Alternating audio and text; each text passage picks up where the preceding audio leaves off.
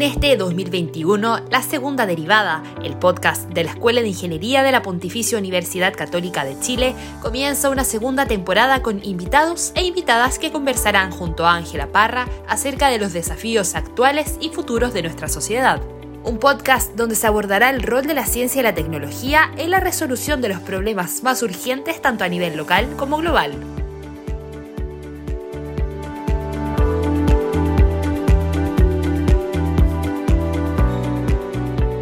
Los avances de la inteligencia artificial han permitido que la tecnología y la sociedad se encaminen hacia una nueva era de la información y de la simplificación de tareas gracias al aprendizaje de máquinas y el entrenamiento de modelos sofisticados que son capaces de reconocer el lenguaje y las imágenes. ¿Cómo estos avances se colocan al servicio de las personas? ¿De qué manera la ingeniería puede seguir contribuyendo al desarrollo de la inteligencia artificial en nuestro país? Sean todos y todas muy bienvenidos y bienvenidas a un nuevo capítulo de la segunda derivada, el podcast de la Escuela de Ingeniería UC. Hoy tenemos dos grandes invitados. El primero es el profesor Hans Lovell, es ingeniero civil y doctor de nuestra universidad y actualmente se desempeña como profesor asistente de dos departamentos, el Departamento de Transporte y Logística y el Departamento de Ciencia de la Computación. Además, participa en el Instituto Milenio Fundamento de los Datos. Nuestra segunda invitada es Belén Saldías. Ella también es ingeniero C y Master of Science en Machine Learning de nuestra escuela. Y hoy es candidata al doctorado en el Massachusetts Institute of Technology, MIT, además de pasante investigadora en el equipo de traducción de Google. Muy bienvenido, Belén, muy bienvenido. Profesor Hans, ¿cómo están? Súper, muy feliz de estar acá en realidad. Bacán la, la iniciativa, muy contento también porque ya llevo unas semanas de la segunda dosis de la vacuna, así que me queda poco para, bien. para estar bien por ese lado, así que paso el dato, vacúnense, porfa, creo que, que es bien relevante. Sí, eh, lo mismo que Hans, eh, yo soy Belén, como decía Ángela, eh, también apoyo la causa de la vacuna. Si uno tiene afecto adverso después de la segunda dosis, imagínense lo que es tener el COVID realmente. yo me conecto desde acá, desde Cambridge, Massachusetts, al lado de Boston, son como pegadas. Y nada, pues estoy bien y eh, gracias Ángela por la invitación y también bien cool estar con Hans aquí, que fue mi profe en el pregrado. Así es, pues muchas gracias. Tener a dos personas de la casa siempre es muy bienvenido. Quiero, eh, hoy vamos a hablar de inteligencia artificial y la verdad es que es un tema que quizá es muy llamativo para la audiencia, pero hay que partir por cosas fundamentales. Así que les quería preguntar, eh, solo, solo para basarnos en esto, después nos podemos lanzar de lleno a los temas. Eh, ¿Qué es la inteligencia artificial o cómo definirían ustedes la inteligencia artificial? ¿Y cuáles quizás son sus aplicaciones hoy en día? Aplicaciones que la audiencia diga, oye, yo conozco esto y esto tiene inteligencia artificial. Voy a partir yo, no sé si les, parece, eh, la historia de la inteligencia artificial, no, no es que vaya a contar la historia, pero, pero eh, cuando nació el término, yo creo que, que, no sabían bien en el forro que se estaban metiendo. Eh, no, no, es algo, esto partió, no sé, en los años 50, 60, un grupo de personas se, se juntó a, a, definir esto del sistema inteligente, le pusieron el nombre muy ganchero de, de inteligencia artificial con la idea de que fueran no sé, métodos, algoritmos y, tecnologías, por ejemplo, que permitieran que el software se comportara eh, de manera inteligente. Y que la inteligencia en esos momentos pareció un humano, ¿ya? Y ahí está el problema, que, siempre han, asociado con software inteligente o máquina inteligente con los humanos. Em, y en esa época estaban convencidos que era muy fácil, o más fácil de lo que de verdad es, se lo fue en collera, está lleno de historias muy entretenidas de, cómo ha fallado y, ha ido migrando el último tiempo, últimas décadas, a una visión más de machine learning o aprendizaje máquina, que es un subconjunto de la inteligencia artificial. Y es lo que la mayoría de la gente ahora cuando habla de inteligencia artificial se refiere, que es el fondo software o máquinas que aprenden de la experiencia, los datos, ¿ya? Para realizar alguna tarea en específico traducir, como lo que está trabajando Belén, eh, o detectar cosas, objetos en las imágenes, cosas por el estilo. Siempre con alguna tarea bien, bien objetiva o un grupo de tareas y siempre aprendiendo la experiencia. Pero eso es Machine Learning y un subconjunto de lo que es la inteligencia artificial que siempre tiene este fin último de generar máquinas eh, inteligentes y con comportamiento indistinguible de, los humanos en. Sí, agregando a lo que decía Hans, eh, por inteligencia artificial típica uno ve como típico los algoritmos, ¿cierto? Que son procesos de instrucciones claras, eh, o sea, bien definidas y ordenadas. Entonces tú, por ejemplo, decías un algoritmo es eh, cómo ir al, ir al supermercado un algoritmo. Entonces, sale tu pies, abre la puerta, baja la escalera, qué sé yo. Entonces, tú al computador encontrar una forma de hablarle y así genera inteligencia artificial. La diferencia con el aprendizaje de máquinas que decía Hans es que yo no le digo los pasos al computador, sino que le paso, no sé, pues, puros videos de todas las veces que he ido al supermercado. Y después el computador aprende solo cómo ir al supermercado. Pero eh, después, tal vez más tarde, entramos en la conversación a esto hay, un, hay una idea que da vuelta en, en, en el área de ética en, inteligencia artificial que dicen que la inteligencia, no, o sea, que estas máquinas no son inteligentes ni son artificiales. No son inteligentes porque lo que decía Hans, es muy difícil eh, lograr esto de replicar el comportamiento humano o, tomar decisiones más específicamente. Es muy difícil que el computador tome decisiones de manera generalizada y no es artificial porque en verdad los datos son todos producidos por humanos en la más raíz del problema eh, viene eso, como no es tan artificial porque nosotros generamos el conocimiento. Entonces, eh, si bien está, es correcta toda la definición que dijo Hans, después tú, entre más profundo te metías al área, empezáis con estas tensiones de cómo estoy entrenando mi modelo y todo eso que es bien divertido. Ahí la predicción léxica de Belén. Sí, es que ahí está el forro. Es que, ahí está el forro en que se metieron hace 60 años. Pues ahí está el problema. ¿Para qué le pusieron inteligencia artificial? Hubieran puesto sistemas hábiles, no sé, pues, pero ahí la embarraron. Yo, que solo para terminar esta pregunta que le hice, eh, una aplicación, quizás Belén puede decir una, profesor Hans puede decir otra, pero una aplicación que sea visible, tangible. La gente, sí, la gente puede pensar que eh, lo que uno le llama aprendizaje automático hoy día es cualquier... Hay hartas cosas, voy a decir una, una subclase que es cuando intentas predecir algo. Intentas predecir, eh, no sé, por pues, el flujo, la app de Waze o a Google Maps, eh, que te dicen dónde ir, por qué camino ir, qué sé yo, eso todo está intentando predecir cuánto van a venir por aquí, va a haber un accidente, a esta velocidad vas, qué sé yo, todo lo que sea predicción va por eso. Lo que yo estoy trabajando ahora, por ejemplo, traducción, queremos hacerlo en tiempo real. o sea, la, traducción se quiere hacer en tiempo real, tenés que predecir qué es lo que va a querer decir la persona, eh, en qué género está haciendo, si digo the doctor, fue la doctora o el doctor, según el contexto. Entonces, todo lo que sea predicción a cualquier nivel, puede ser al nivel de un carácter eh, o puede ser al nivel de localidad en el universo. Eh, todo lo que sea todo lo pueden ver y, y, todo eso. No sé si Hans quiere agregar otra, otro, otro pues, ejemplo. Sí, una arista bien relacionada, los sistemas de recomendación, que, que quizás son la herramienta de inteligencia artificial o machine learning en realidad más relevante en este momento, es la que están guiando casi todos los procesos, los que hicieron que algunas elecciones en países bien grandes más del norte, bien cerca donde está Belén, fueran decididas. Em, entonces, Netflix, Facebook tienen el poder en, eso, en estos lugares pero e, es una aplicación muy clara, muy típica y, que nosotros la estamos alimentando todo el tiempo. Lo que no está bien es.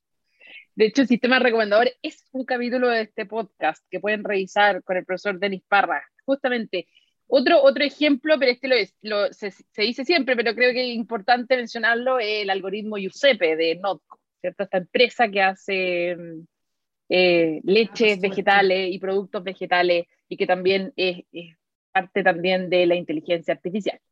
Saliendo entonces de este tema, eh, yo creo que es muy importante entender cómo estamos comparativamente en el desarrollo de la inteligencia artificial en nuestro país comparado con el mundo.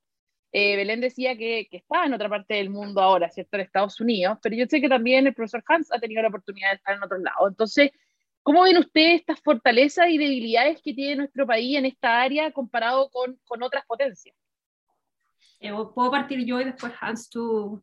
Por, favor.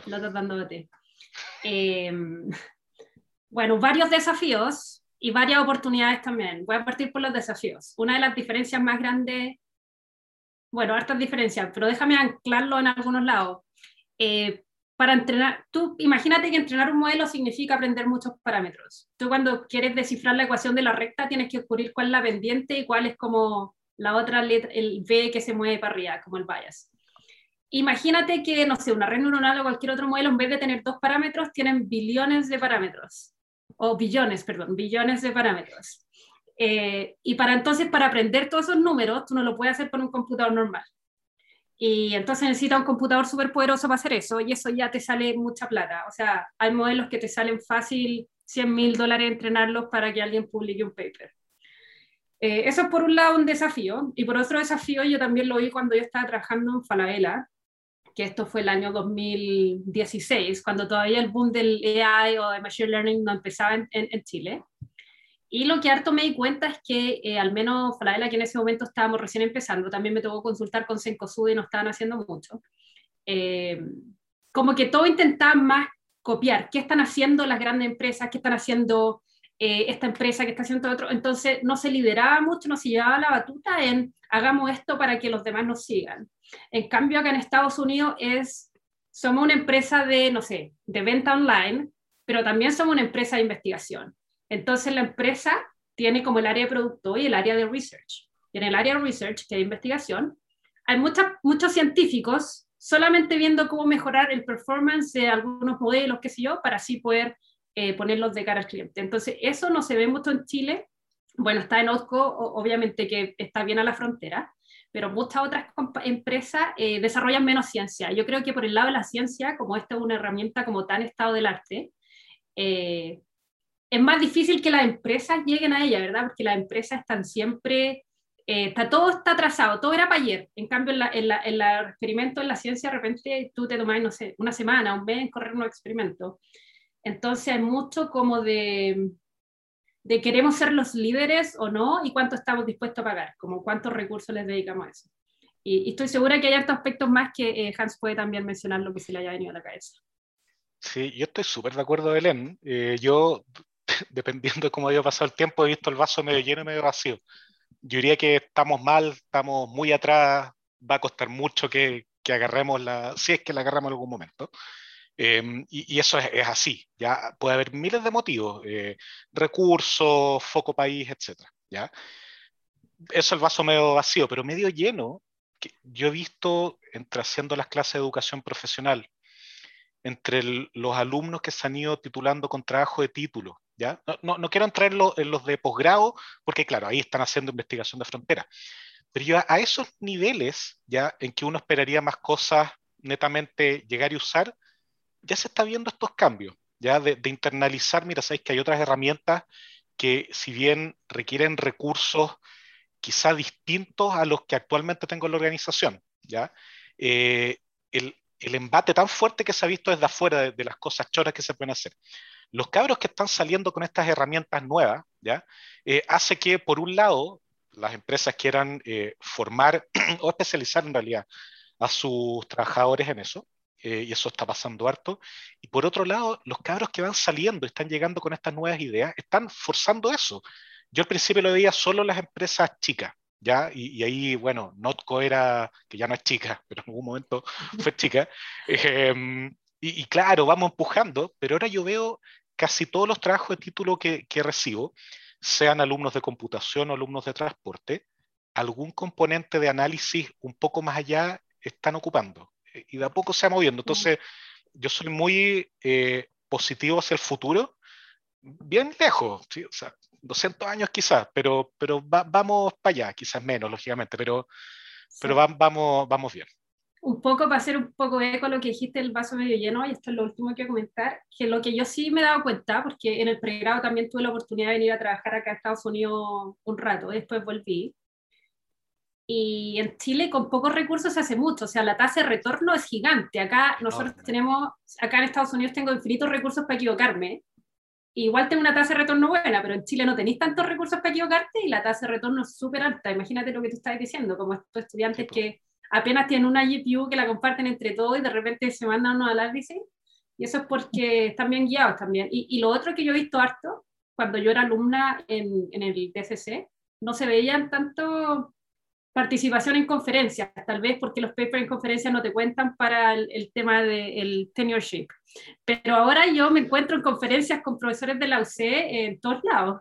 Eh, así que eso es muy cool. Sí, en conferencias como como top, así que muy, muy cool. Sí, pues yo recuerdo cuando tuve la suerte de, el doctorado de publicar en, en, ICCV, que, que, es de, la, de las top, eh, tuve la suerte de ir a Sydney Em, y claro, éramos pocos, de hecho los latinos éramos pocos. En, la cena estábamos juntitos en un lado, todos conversando, eh, pero ahora no. Yo ahí hago eco de lo que dice la Belén. Eh, es verdad, cada vez más, no solo del de, DCC, también de Chile, o sea, hay un grupo fuerte en la de Universidad de Chile. De la Chile está, Jorge Pérez, está la Bárbara, muy, muy fuerte. Em, y, y, la cosa es que va, va mejorando. O sea, yo diría que a nivel académico, si bien todavía estamos lejos por un tema de que estamos al fin del mundo, em, la calidad que hay es grande y, falta que se forme la, masa crítica nomás.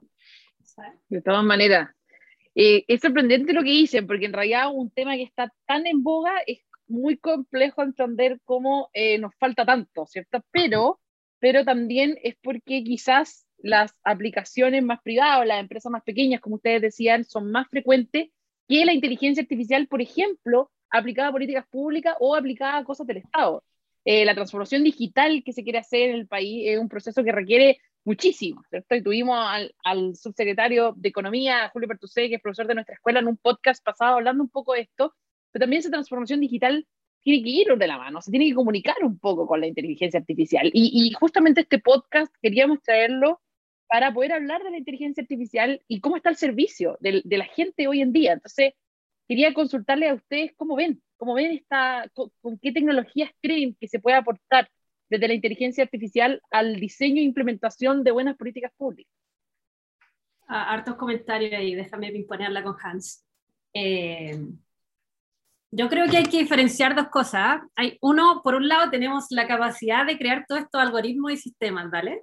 Y por otro lado es cómo los ponemos al servicio de la gente. O sea, podemos diseñar unos sistemas eh, muy eficientes que hacen lo que nosotros queremos, pero no significa que van a estar eh, eh, resolver bien cuando, cuando se va la gente. Y eso cuando hablas de, ¿cómo es que dijiste? Revolución digital, ¿cómo es lo, lo que mencionaste? La transformación digital. eso, transformación digital. Eh, yo creo que en Chile hay muchos lugares que todavía estamos en integremos los datos, así que después cuando se supere la etapa de tengamos una base de datos que podamos consultar, ahí recién vaya a poder empezar a hablar de cosas más sofisticadas. Pero si pensamos en la automatización con respecto a estos algoritmos de aprendizaje automático, eh, yo no creo que debamos ponerlo eh, como ¿Cómo se dice deployment en español? Después puede editar esta parte. Hans, ¿cómo se dice deployment en español? El deployment en producción podría ser. Eso, ya. Cuando, eh, cuando uno pone un modelo en producción, estáis sacando al humano del loop. Entonces, todas esas decisiones y casos corner que antes los manejaba un humano ya no están. Pues, por ejemplo, ¿esta persona tiene el beneficio o no? Antes la persona, si sentía que no se lo habían dado injustamente, podía ir a hablar con el eh, asistente social y el asistente social revisaba el caso y se lo daba. Ahora si ponís, no sé, una red eh, neuronal, la ponís y decir, no, no, lo recibe o lo recibe, ¿cómo le explicáis a la persona que no lo recibió? Primero, ni el trabajador social los, lo puede entender. Tal vez ni siquiera el programador te lo va a poder explicar, para empezar. Segundo, eh, tal, eh, no hay como uno de los problemas con la inteligencia artificial ponerlo tan rápido al servicio de la comunidad sin, sin analizarlo bien es que escala muy rápido. Tenía un modelo que puede afectar a toda la gente, a diferencia de una persona que se equivoca. Y ahí empieza lo que uno dice los problemas sistemáticos, que es cuando este error como que está eh, generando un problema que no podemos resolver y se está generando a gran escala y es un problema como de, diseño. Entonces, por eso es un problema el sistema. ¿Y qué pasa? Supongamos que decimos que eh, a las mujeres solteras con un hijo eh, les vamos a cobrar un, le vamos a cobrar más caro por este servicio, ¿da? como un seguro, qué sé yo. Eh, tu dato da una precisión eh, muy buena, tu, tu, sistema, y tú así entonces estamos todos bien, pero después seguís coleccionando datos y te das cuenta que históricamente a todas las mujeres les seguiste dando eh, un, un, costo más alto y el sistema después dice, oye, estamos súper bien, pero solamente porque está replicando la injusticia que pasó antes. ¿Cachai? Entonces, uno tiene que ser bien consciente de muchas cosas, cómo el algoritmo se relaciona con el humano, cómo se toman las decisiones, qué tan interpretable es, qué variables ponemos. E incluso a veces uno dice, ok, eh, vamos a sacar si eh, es de región o es de Santiago para no ver, eh, para, no sé, no desprivilegiar a los de región. Pero si después les preguntáis, no sé, ¿en qué universidad estudiaron? Eso es un proxy para qué región son, ¿cachai? Entonces hay tantas variables que te pueden afectar, entonces el tema de cómo lo ponemos a políticas públicas, yo creo que no estamos ni cerca de eso y no sé si lo estemos en los próximos, como decía antes Hans, en los próximos 100 años. Eh, así que hay que tener harto problema. Hay, hay gente bien entusiasta de cómo hacerlo, pero hay que pensar un poco en que somos los más privilegiados los que estamos básicamente desarrollando estos algoritmos. O sea, primero, ¿quiénes llegan a la católica? Onda gente que le fue bien o outliers del colegio, qué sé yo, y, para sacar la carrera y ponerte a trabajar en algo así, tuviste que ser muy privilegiado. Entonces, si los privilegiados estamos desarrollando esto, ¿qué pasa, no sé, con, con mi tía que vive en el campo y que un sistema va a tomar una decisión si le dan un, un bono o no? Eh, eh, ahí voy a cerrar mi comentario porque voy a hablar Que lucía la respuesta de Ellen, eh, profesor Hans, por favor. Yo, yo, yo estoy súper de acuerdo con la de Ellen. Yo creo que el, el, pero más que, no quiero ponerlo como problema, pero la aplicación de la inteligencia artificial o del sistema inteligente a las políticas públicas, el problema que tiene viene de antes siquiera de la aplicación. Es porque se está tratando de ocupar estas herramientas para solucionar el problema. Y en Chile somos mandados a hacer para pensar en, en, la solución y no en, en, pensar en el problema. ¿ya? Eso fue muy lúcidamente Juan Pablo Luna dijo eso hace un par de semanas en una, en una entrevista. Y, y el tema es que uno no puede ocupar una tecnología como esta, que no entendemos, para nada, o sea, la, la ocupamos pero no la entendemos, eh, si no es para ayudar a las personas. O sea, lo, la visión de esto, en mi opinión, es que para utilizar estas técnicas, algoritmos, etcétera, para políticas públicas, tienen que ser como un, una herramienta más en tu, no sé, grupo de herramientas para ayudar al tomador de decisiones humanos, el legislador, etc. Si no, no tiene sentido, es algo que no conocemos y está, pero lleno de evidencia de eso, lo que mencionó Belén recién, está súper bien documentado en un documental que se llama El Coded Bias, que está en Netflix, que los invito a todos a verlo. Es fantástico, o sea, es terrible, obviamente, lo que se ve, pero es fantástico para ejemplificar los tremendos problemas que se generan. Entonces yo, yo creo que antes de, me, me, parece muy bien discutirlo, analizarlo, es parte de lo que se tiene que hacer. Pero antes de aplicarlo, pues si, si el problema es que se está tratando de solucionar un problema que, como muy bien dijo la Belén, como para escalarlo rápido, porque en el fondo era, ¿sabéis qué? No vamos a más, no tenemos suficientes asistentes sociales o no queremos contratar más asistentes sociales, que, que ahí está también el, el, jueguito, queremos ahorrar costos, ya metamos el algoritmo, no hay ningún problema. Craso, craso error. O sea, si, si, no cambiamos esa forma de ver, y no digo solo en Chile, esto en todos lados. Eh, no, no vamos a poder ocupar esto bien. Siempre va, va, a ser, oye, mira, tenemos esto, detecta muy bien tal cosa o predice muy bien el comportamiento, para que los dos días se encuentren las fallas y los sesgos. Eh, otra cosa que, que también tocó Belén, estos algoritmos, si bien muchos defienden no, que no, no tienen sesgo, etcétera, hay evidencia que exacerba el sesgo que tienen los datos. ¿ya? Lo que es terrible, o sea, de verdad caemos en una, en una espiral que es justamente lo contrario que estábamos buscando. Así que yo, yo soy escéptico en el sentido no de que esto puede servir, sino del approach que estamos tomando como mundo. Quizás se me escapa algún país más evolucionado, estoy mirando ya bien a países nórdicos o quizás algunos asiáticos que lo hayan hecho bien, lo desconozco, pero occidentalmente no, no, no, no lo veo muy, muy bien. Sí, sin lugar a duda, y ustedes tocan estos dilemas éticos también que hay que tener en la implementación, bueno, no solo de la inteligencia artificial, sino que básicamente de casi todos los temas que tratamos acá, el podcast de, de ingeniería. Yéndonos ya más a la materia de la inteligencia artificial en sí misma, y yo sé, bueno, nos, tengo el privilegio, ¿cierto?, de que el profesor Hans eh, investiga en la universidad y que Belén además investiga también en, en el MIT. Entonces no puedo dejar de preguntarles cuáles son cuáles son los desafíos que, que, se nos viene, qué es lo que se está investigando hoy día en inteligencia artificial y, y, que aún quizás personas como ustedes están intentando resolver. Aquí no sé cuál de los dos quiere, quiere partir. Dale tu Hans. Eh, yo, yo, va a sonar medio ridículo, no, no ridículo, sino como obvio lo que voy a decir, pero lo que se está buscando ahora es que sean inteligentes. ¿sí? Lo que pasa es que la parte de reconocimiento de patrones, de decir, mira, tengo esto y quiero predecir esto, no voy a decir que está solucionada, pero se han dado pasos enormes, ¿ya?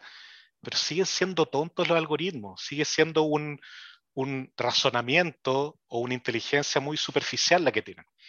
Eh, y hay, hay muchos avances en eh, aprendizaje multimodal. En el fondo, aprende no solo de, de, un tipo de datos, sino de imágenes, texto, audio, video, etc. de, toma de decisiones, algo que, que, se viene, que si bien en, en, la academia ya lleva unos cuantos años desarrollándose, pero a nivel de industria va a empezar a pegar fuerte en los próximos años, es el uso de agentes inteligentes que tomen decisiones. ¿ya? Lo que se, se conoce como el, el aprendizaje reforzado, que, que, es una técnica, un tipo, un grupo de técnicas que es muy complicado hacer andar bien, pero ya está llegando al, al momento. Entonces, si bien en un inicio fue las herramientas con visión por computador, reconocimiento de imágenes, etcétera, y ahora estamos en la etapa del, del procesamiento de lenguaje natural, ¿ya? La siguiente que se viene, que unos añitos más, pero esto de, de verdad agentes inteligentes, eh, no, no ocupar la palabra inteligentes, de, de, agentes que toman decisiones razonablemente autónomas. Eh, y ahí el tema es que, vienen todos estos riesgos distópicos de, que te decían por ti, esencialmente, y, y va a estar esta idea de que lo hacen muy bien cuando es complicado. Entonces, de nuevo, si bien yo soy escéptico con respecto a estas ideas de que van a ser inteligentes o no, creo que prontamente van a ser suficientemente hábiles para darle la idea a quienes toman las decisiones que son inteligentes. Eh, y eso se viene pronto, 10 años más, quizás, algo así. Yo tengo cuatro... Antes, antes, de pasar a Belén, que, que, yo sé que tú quieres complementar la respuesta, solo para dejarlo muy claro para la audiencia, eh, habló el profesor Hans del procesamiento del lenguaje natural. ¿A qué se refiere con ello? se refiere a que el computador entienda lenguaje producido, digamos, por los humanos, no, no lenguaje de máquinas en el fondo, ya como programa en Python, por decirlo de alguna manera, o los paquetes que viajan por las redes, etcétera, sino de darle órdenes y que el computador entienda, tal cual como ahora un computador, si tú le muestras una imagen, puede decirte qué hay en la imagen, por ejemplo, que yo le hable o le escriba y él entienda y haga la acción que yo espero que haga. Las traducciones que, está trabajando Belén en, en, Google, o resumir texto, o lo, los agentes, Siri, ¿ya? que, oye, mira, hazme esto, etc. Eh, todo eso tiene que ver con procesamiento de, de lenguaje natural. Muchas gracias, profesora. Y siempre hay que explicar pequeñas cosas para nuestra sí. audiencia para que no se nos pierdan. Pero sí. el tema está muy entretenido, eh, así que dale, Belén. En, ah, con ese, en esa pregunta, eh, yo también antes siempre usaba el lenguaje natural, el lenguaje natural, y, y, y gente me queda así, ¿por qué decir lenguaje natural? Como, ¿Cuál es la diferencia entre el lenguaje y el lenguaje natural? Y el lenguaje natural es el lenguaje que usamos. exacto, exacto. Entonces, eh, por eso el apellido. Tú, Hans, dijiste algo antes de, de hablar de eso, dijiste algo de la pregunta anterior.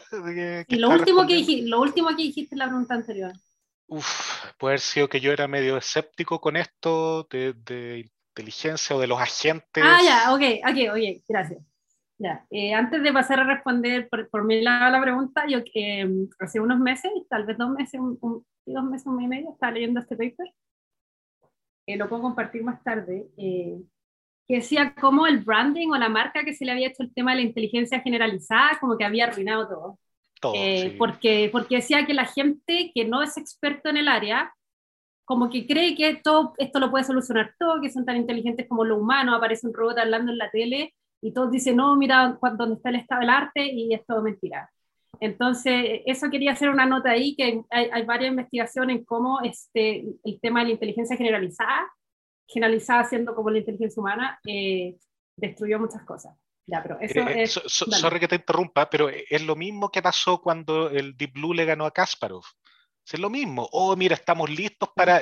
Si el, el, ajedrez lo juega la gente inteligente y la máquina le ganó, estamos listos. No, pues, y ahí viene lo natural Exacto. y lo de inteligencia, etc. Totalmente. De hecho, este paper cita, cita ese ejemplo. Ya. Eh, con la pregunta de dónde creemos que está yendo la investigación y en qué cosas nos estamos focalizando no, nosotros, eh, yo creo que voy a tomar una cosa de aquí con Hans para mi primer punto, que es como que uno se va formando por cómo los sistemas recomendadores te recomiendan cosas, ¿ya?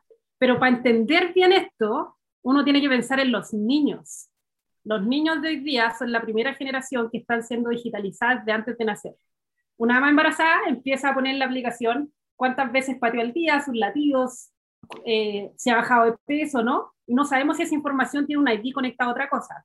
Los papás empiezan a poner en internet fotos de los hijos, que pasa si pusieron un statement político de lo hijos en internet. Y más encima después el niño, qué sé yo, las empresas no pueden, al menos en, en, en Estados Unidos, las empresas americanas, hacerlo por tres, 13 años, para arriba los niños pueden estar en redes sociales y, en Europa es de 16 en algunos países y 18 en otros, dependiendo del país la plataforma. Pues la cosa es que todos estos niños tú cuando eres un, niño, tú estás en etapa de desarrollo, tú estás definiendo tus valores, tu identidad, todo esto. Y imagínate que los algoritmos te están intentando meter en una burbuja de, tal vez yo hoy día quiero intentar ser punk, y entonces eh, eh, este, este sistema, ¿cómo va a reaccionar? Me va a intentar definir que esa es mi identidad. Eh, y uno está en este periodo que está intentando definirse y nosotros como niños no pasamos eso. O sea, tú tal vez, Ángela, lo pasaste, pero pero yo como niña, onda, yo empecé a tener WhatsApp y qué sé yo, como en la media. Eso por un lado. Y segundo, ya digamos que resolvimos el problema de los niños, digamos que lo resolvimos, lo que estamos muy lejos, ¿no? casi nadie está investigando esto. Aún así, ¿cómo van a ser estas personas a los 40 años? Personas que estuvieron datificadas toda su vida. Eh, ¿Las empresas van a usar cómo te portabas en el colegio para ver si te contratan o no? Los psiquiatras, los psicólogos van a empezar a usar estos datos para predecir comportamiento, no lo sabemos. Y sabes que no es muy loco lo que estoy diciendo, pues los que están escuchando van a decir, oh, esto es ciencia ficción, pero no es así, piensen todos los datos que tienen de nosotros. Una de las cosas más peligrosas sería que dijeran, Belén Saldía, estos son tus datos de todas las plataformas. Si eso pasara, sería el colapso. Entonces, eso eh, yo creo que uno de los desafíos de investigación es cómo esto afecta a largo plazo, y yo creo que hay que empezarse a focalizar en los niños porque son la primera generación que están así, sabemos todos de ellos. Ya, primer punto. Eh, no sé si tienen comentarios de eso, capaz que ahora impresionados. No, y, quedó muy interesante, Belén, entonces por favor, dale. Yo sé, ha estado, la gente no lo puede ver, pero está moviendo la cabeza que estoy de acuerdo con todo. Pero... Es, que, es que es tan verdad y, y nos dirigimos a la distopia que, que, es así, pues, sí, medio terrible, pero es verdad. Ya, por eso es importante que se investigue, por eso es importante que se investigue y, y, y, lo que está haciendo Valen al respecto es bacán. Pues. Sí. Eh, tercer punto que también va a lo que decía Hans Sante, que también se está investigando, también leí estos papers eh, hace unas semanas. ¿Cómo hacemos que un modelo asista a un juez o alguna persona? Está cero claro, no hay ninguna intuición de cómo hacer que un, un humano haga un partnership o colabore con un agente. ¿Cuánto le creo a la gente? ¿Aprendo en qué la gente hace errores? Está nada claro. Entonces, una investigación en cómo, cómo, cómo juntarlos, cómo trabajar en equipo, porque nosotros como personas, nosotros, yo al menos sé, por ejemplo, un poco el background de Hans. Hans sabe que yo soy un humano también, tiene un poco de mi background. Podemos tener un partnership porque más o menos vamos a saber de dónde viene nuestro, lo que decimos, pero cuando un robot dice algo, ¿cuánto le confiar? El robot tal vez no es capaz de decir, de, tal vez no es capaz de decirte, en esto no me creáis tanto, en esto créeme más por esta razón entonces, partnership humano-robot, otro físicamente está bien resuelto. Eh, yo estoy, no sé, tejiendo viene un robot y me agarra, tejo, eso está bien, pero el tema inteligente, entre comillas, eh, nada resuelto.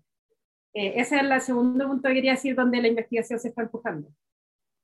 El tercer punto que quería mencionar es los datos. Como decía Hans antes, todos los datos que estaban generados también tienen muchos sesgos, pero un tema de dónde vienen los datos. Mucha gente llega y usa estos supermodelos súper entrenados no sé, pues BERT o GPT, y ¿de dónde lo entrenaron? Ya sabemos que lo entrenaron en el libro y en Wikipedia o en, noticias, pero ¿qué noticias? ¿Eran solo en inglés? ¿Eran occidentales? Eh, la noticia occidental en general, muchas noticias americanas tal vez pueden odiar China, entonces, oh, el modelo odia más China, entonces, entender dónde viene esto. Y mucha gente lo que está haciendo es decir, ok, cambiemos los parámetros, la inclusión, hagamos ortogonal, qué sé yo, pero eso está demostrado que no resuelve el problema.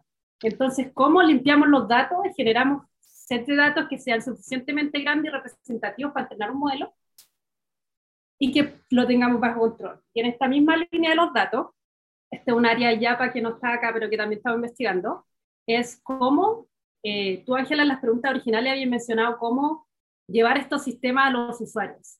Yo creo que ahí la palabra usuario está mal usada, porque tú cuando generas, creas un sistema para una comunidad, ellos no son usuarios, ellos son humanos, ¿verdad? Los humanos tienen valores, los humanos tienen visiones políticas, los humanos tienen preferencias sexuales, los humanos tienen eh, color de piel, son personas, no son usuarios, ¿cierto? Entonces, y tú puedes decir, ok, yo voy a diseñar este sistema para que esta comunidad lo use, Eh, pero ¿quién soy yo para diseñar algo que va a afectar a una comunidad, verdad? Ellos van a ser más afectados tal vez que yo, y yo como experta en AI no tengo por qué llegar. Entonces, una tendencia que se está dando ahora eh, es Value Sensitive Design y tendría como una rama que está mucho más particular que se llama Design Justice, que es yo soy experta en AI, tú eres experto en tu comunidad y en tus problemas. Entonces, yo lidero el desarrollo de soluciones en base a tecnología de acuerdo a lo que tú necesitas y en conjunto definimos los valores, definimos cómo esto afecta y yo te lo comunico de forma cercana.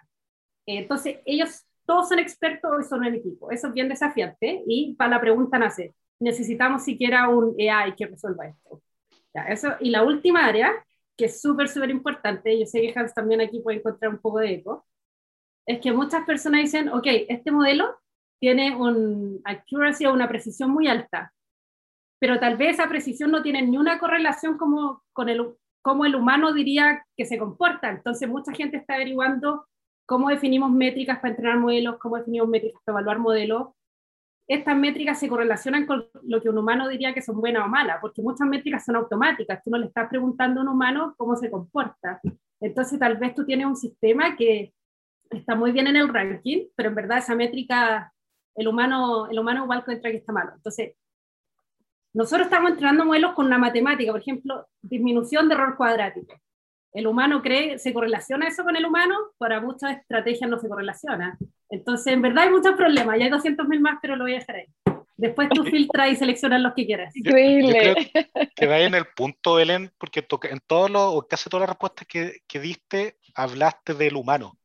Eh, y ahí yo, yo soy incluso más, más extremo, o sea, mi intuición es que esta solución de yo experto en AI versus el experto en la comunidad, yo creo que tampoco sirve.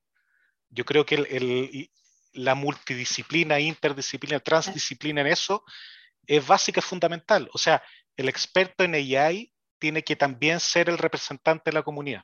Exacto, exacto, sí. Sorry si no me, yo creo que mal, eh, mal, representé Design Justice cuando dije eso, pero ah, eh, tú tienes razón, sí, sí, sí. Para acá me cortarían el cuello si me lo escuchas, pero tú tienes razón. Sí. Eh, el tema es que, que si no, no, no, funciona bien y yo lo, lo veo en parte por cómo yo he, vivido hasta este cambio o reorientación académica. En el fondo yo estudié computación desde el pregrado, magíster, doctorado, y ahora soy profesor del Departamento de Transporte. Entonces, tiene que haber un shift en, oye, ¿en qué te fijáis? Y nosotros en computación somos positivo o negativamente, depende de cómo lo veamos, súper abstracto para los problemas. Ah. Nunca le ponemos cara a los problemas, ¿ya? Y en transporte justamente al contrario, le ponemos, tienen que tener cara, ¿ya? Entonces, ese cambio me llevó a, darme cuenta, ¿sabéis qué? Aquí lo mejor es formar desde cero alumnos que tengan esa visión de ambas disciplinas al mismo tiempo. No es que sea, oye, sí, yo soy un poco más fuerte en esto. No, sabes de las dos, tal cual como todos los ingenieros tienen un, em, un plan común, porque está claro que tienen que saber de todo, bla, bla, bla. Acá es lo mismo. Datos o AI o como queramos verlo y la disciplina. Em, desde ese punto de vista, mi visión es que la disciplina de inteligencia artificial o machine learning, ok, va, va a seguir su carril eh, disciplinar, porque tiene que haber más avances desde la ciencia pura, eh, pero también va a ser integrado como una parte más del conocimiento fundamental y básico que tienen que tener todos los, profesionales, y no solo en ingeniería, ya esto va, va para todos, o sea, es, es lo mismo que, que, ahora a todos los niños les enseñan eh, ocupar el computador, ¿ya? Que, que, ya estamos medio atrasados en Chile, bien atrasados, pero, pero de aquí a 15 años más va a ser todas las carreras tienen que ser de datos, de inteligencia artificial, etc. Al menos a nivel usuario. Y, eso ya es exigirle poco. En el una, una, una, nota solamente por si alguien está interesado en esta área de, de los algoritmos y lo humano. Eh, de hecho, los libros que han sido más ahora en el tema de cómo eh, la tecnología, no necesariamente AI, está afectando a, a las personas y la está discriminando más aún, que son puros estudios etnográficos, entonces son expertos etnográficos que también entendían cómo funcionaban las matemáticas. Por ejemplo, está Cathy O'Neill, que es PhD en matemática de a Harvard, y, y, después trabajó en Schwann y, y, después creó esta empresa auditora. Y ya tiene un libro espectacular, se llama um, Weapons of Mass Destruction. Y después también está Eh, pues hay varios otros libros, como Surveillance Capitalism o este libro de Banks, que olvidé su nombre, pero apellido Banks, y, son todos relacionados, si alguien lo googlea, eh, y de hecho la película que Hans mencionó antes también es más o menos etnográfico. Eh, esta es Joy, que de hecho es, mi, es, de, mi, es de mi mismo laboratorio. Eh, Joy eh, cuenta su experiencia y cómo a través de ella usar una máscara que es blanca, y cuando se la sacaba, su piel era mucho más oscura, entonces cuando era oscura, el, el computador no la reconocía. Entonces todo esto empezó como este estudio, cómo estaba afectando a las otras personas. Así que muy recomendado. Increíble. Yo recuerdo un caso, un caso similar, eh, pero previo, pero era con voz y era del tema que había un modelo que fue entrenado con voz y después una estudiante, parece que incluso lo mencionaron en la película, ahora me entró la duda, ah. que llegaba y, hablaba y como era mujer el, el, algoritmo no lo detectaba, pero cuando un compañero de laboratorio era hombre lo, lo detectó. Eso pasa todo el rato en las conferencias, sobre todo ahora que las pues. conferencias son virtuales y te ponen el, eh, caption. Auto, el caption, autosubtítulos. Mi acento en inglés no es perfecto, aprendí a hablar inglés a los veintitantos y, y, me equivoca todo el rato las palabras, entonces siempre me arraya y les digo desactiven los subtítulos, no, no entendí nada leyendo. Pero muy divertido, yo creo que los gags más buenos de las conferencias son eso, cosas nada que ver sí, y, y cuando, cuando calza con la, con la foto y el video es muy divertido. Sí, de hecho va, vas a una conferencia de lenguaje, eh, ¿cómo se dice en español? NLP, va a una conferencia de, de NLP y, y tenéis más los captions, y es como ya, al menos si Claro, en casa, casa herrero, un cuchillo de palo. Oye, yo, bueno, la, la pauta decía, ¿y qué le falta? ¿Qué, ¿Qué pueden hacer las personas en ingeniería y la interdisciplina? Y creo que lo, lo ha mencionado todo porque realmente ha sido una conversación muy virtuosa un panel excelente entre Belén Saldía, Hans Lovell. Llevamos harto tiempo hablando, aunque ustedes no lo crean, y se me ha pasado, pero volando, porque este tema es muy, muy interesante y creo que todavía eh, nos queda muchísimo para avanzar. Con ganas de tenerlo en otro capítulo, pero no nos podemos pasar hablando de inteligencia artificial en este podcast, porque si no nos matan la otra área de ingeniería. Pero sigo sí, invitados nuevamente porque han sido realmente eh, geniales. Em, unas últimas cosas quizás que quieran decir, últimas palabras brevemente, sobre todo para quienes nos escuchan y quienes se quieren convencer de, seguir esta área, que, que, puede ser, no todo el mundo que nos escucha quiere estudiar ingeniería, claramente, pero hay mucha gente que puede estudiar otras cosas, o que puede hacer otras cosas en su vida y que le puede gustar la inteligencia artificial, así que el micrófono es de ustedes. Dale tú, Hans, parte de tus em, palabras de sabiduría. Chuta, ya, eh, súper cejado. No le tengan miedo a programar, por favor, no, no le tengan miedo a eso, ¿ya? Es el primer pasito. Y, y, lo otro, la computación no es solo programar, la, programación es quizá el, primer paso para meterse un mundo fantástico. Y aquí no lo digo para la gente que está pensando estudiar computación o no, porque eso ya van a estudiar, ya, está claro. Eh, sino para los que están en otras áreas. Aprendan a programar, aprendan de datos, aprendan de estas cosas yo, yo siempre digo a mi alumno, ya no es una opción, ya no, no pueden darse el lujo de decir, no, es que, que me da lata, que fome, no, no podí, ya es como que digáis, no, no, no se ocupa el computador, no importa, lo noto un papelito, no, entonces mi, mi tip, consejo para todos los que nos escuchan es que hagan el empeño, yo sé que puede ser difícil, lo veo todos los semestres, pero vale la pena solamente agregar una línea a lo de que siempre que me preguntan los niños chicos, ¿no? en la básica, ¿qué es programar? Yo digo que es como aprender a comunicarse con el computador, porque la gente normalmente se comunica por dos tipos de input, el mouse y el teclado. Bueno, y la gente que tiene más plata por el touch, pero, pero normalmente es mouse y teclado. Y, y, cuando uno aprende a programar, aprende a hablarle al computador, uno le puede dar instrucciones, haz esto, haz esto otro. Y, así que eh, excelente la recomendación de Hans. A ver qué más puedo decir yo. Em, que Google no es porque esté, no es porque esté trabajando ahí, yo desde chica era así. Tiene, bueno, está bien cerrado y todo, pero asumamos que eso ya lo sabemos.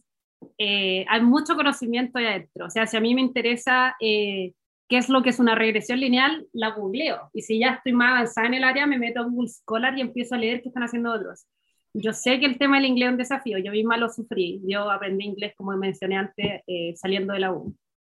Eh, pero si a alguien le interesa el área, que lea en Internet. Obviamente hay que saber filtrar, porque hay tanta basura y cosas mentirosas, pero si uno se refiere, hay, hay, gente en la universidad, por ejemplo, en, la católica, que publica foros, o sea, ¿cómo se dice? Blog posts y cosas así, así que hay varias, hay, varias formas de entrar al tema de la inteligencia artificial, que vean podcasts, y, eso, que, lean harto y, intenten pensar y que se formen su propio juicio, porque hay mucho vendedor de humo, pero la ciencia, la ciencia sigue avanzando. De todas maneras, este es un pin inicial. un super punto, Belén, el, el tema de los fake news, etcétera, que ahí da para otro capítulo. Ya, del, pues, podcast. No, lo hemos hablado, no hemos hablado Porque esa es, la, la, la, otra área más, más terrible y más distópica, así que ahí hay para futuro. Aquí ya quedamos ah, completamente enganchados para poder hablar. Y lo otro, voy a agregar algo más, que eh, hay hartas oportunidades de aprender. Está Coursera, está YouTube, están los profesores, estamos nosotros eh, como ex compañeros, eh, hay colegas. Como que uno no necesita una clase particular de Hans para aprender o una clase particular mía, uno puede mandar una nota, hey, tenía algún recurso esto, o puede buscar en, internet, aprender data science, por ejemplo, que es una parte de datos. Entonces hay, hay harta oportunidades y, y, que uno no se sienta asustado. O sea, yo hace, ¿qué? Cinco, seis años, siete años, no sabía nada. Onda, me preguntáis qué lo que era una probabilidad y yo con suerte sabía decir qué lo que era. Y ahora estoy mucho más fuerte en eso. Entonces, todos partimos de saber nada a, a saber algo. Hay un camino de aprendizaje, así que que la gente no se asuste. Yo me sufrí introducción a la programación. Yo aprendí a programar en programación avanzada. Con eso te lo digo todo. Eh, así que, eh, pero no, que le metan ganas y que es un camino de aprendizaje. Nadie, nadie nace naciendo cómo conversar con los computadores. De todas maneras, de todas maneras, no. Y, y bueno, eh, cuando dicen que el futuro, ya, no, ya no queda esa frase, ¿cierto? El presente. Programar es una skill muy básica y se ha visto también que se ha puesto en muchos programas vocacionales, no solamente carreras como la nuestra, como ingeniería, sino que en muchas otras más. Un gusto haber estado con usted hoy día. Muchísimas gracias. De todas maneras, que este podcast es un pie inicial para la gente que se quiere iniciar en esto, para aquellas personas que quieren buscar mucho más. Eh, le prometo a la audiencia ese capítulo de fake news para que no se queden ahí expectantes que después me los piden. Bueno, bueno. Así que nada, un gusto, Belén Saldía, Hans Lowell, por estar hoy día eh, con nosotros acá en el podcast de la segunda derivada. Muchas gracias también a la audiencia por escucharnos como siempre. Que estén muy bien. Adiós. Gracias, Ángela y Hans. Chao, chao. Muchas gracias. Nos vemos en el próximo podcast, donde continuaremos abordando cómo desde la ingeniería podemos aportar al desarrollo de los países.